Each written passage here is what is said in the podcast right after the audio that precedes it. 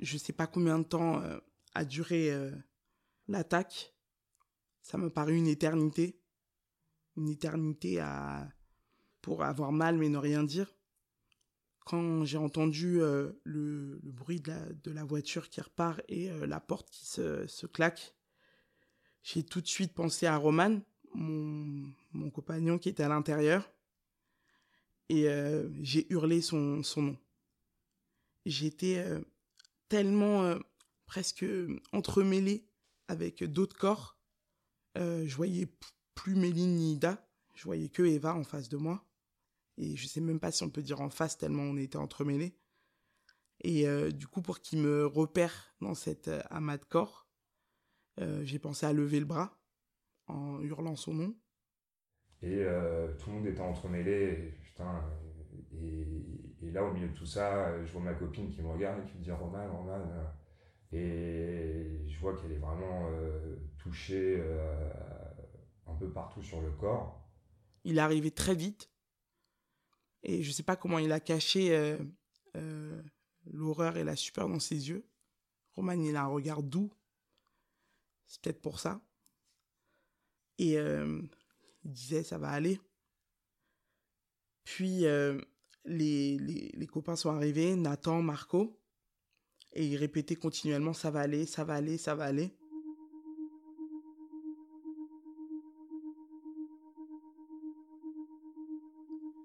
Il y avait une cacophonie de cris, ça hurlait tellement de l'horreur et presque même des gens qui arrivaient sur la terrasse qui hurlaient aussi.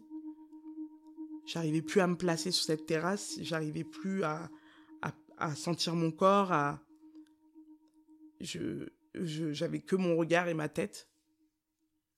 Ensuite, euh, mon amie Julie est arrivée et je me souviendrai toujours de ces hurlements. Ils sont morts, ils sont morts, elles sont mortes. Et j'avais même pas assez de, de force euh, à ce moment-là pour lui dire non que j'étais pas morte, puisque pour moi j'allais mourir.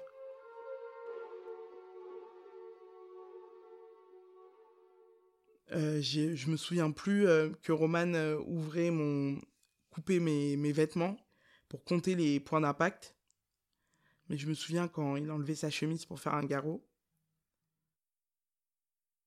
Ensuite, je me disais qu'il faut que tu tiennes jusqu'à ce que les, les renforts arrivent, les renforts, les le SAMU arrive, les pompiers.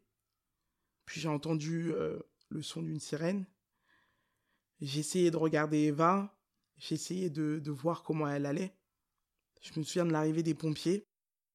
J'avais l'impression, en fait, de ce que j'entendais, que les garçons, euh, ils se battaient pour qu'on s'occupe de moi, en fait. Et euh, ils hurlaient, elle est là, elle est là, elle est là, elles sont là, mon amie est là, ma, ma copine est là, ma meilleure amie est là. Et euh, je me suis dit, pour me donner du courage, ce qui est vrai, ils sont très grands, ils sont grands, il parle fort, ça, ça, va, ça va marcher, ça va marcher. Puis il y a un pompier euh, qui m'a enjambé, puis un second. Lorsque le second m'a enjambé, il a marché euh, sur mon pied gauche. C'est euh, une des douleurs les plus intenses que j'avais jamais senties. Et j'ai hurlé cette fois. Je me souviens qu'il m'a regardé lorsque j'ai hurlé et c'est presque comme s'il découvrait que j'étais en vie. Et il avait le regard ahuri, il avait, il savait, il savait plus où donner de la tête. On a l'impression qu'il tournait en rond, qu'il levait les bras. Et je me suis dit merde, merde. Puis euh, il y a eu euh, la lumière, la lumière de la de la caméra d'un journaliste. Euh, je comprenais pas tout de suite ce que c'était, bien sûr, mais j'entendais les garçons lui dire mais aide, aide-les, aide-les, aide-nous, presque l'insulter même à la fin. Mais non, il a continué à filmer. Et j'ai énormément de dégoût pour cette personne.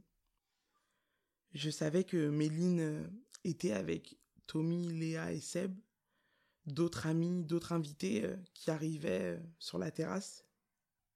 Mais du coup, je voulais pas qu'Eva reste seule, surtout s'il fallait se battre pour aller aussi à l'hôpital. Je, je, je savais pas quel était leur état physique du coup, euh, je me suis dit, si c'est le plus critique, euh, il faut qu'Eva soit avec quelqu'un. Et Marco l'a fait.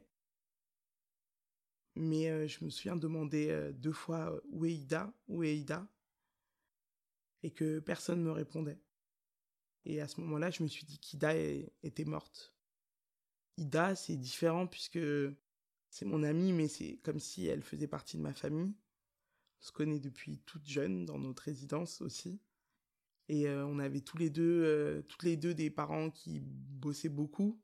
Et du coup, on s'est souvent retrouvés euh, avec Yann, son grand frère, son grand frère, ma grande sœur, mon frère, elle et moi. Et on est une famille. Et je me suis dit, Ida est morte.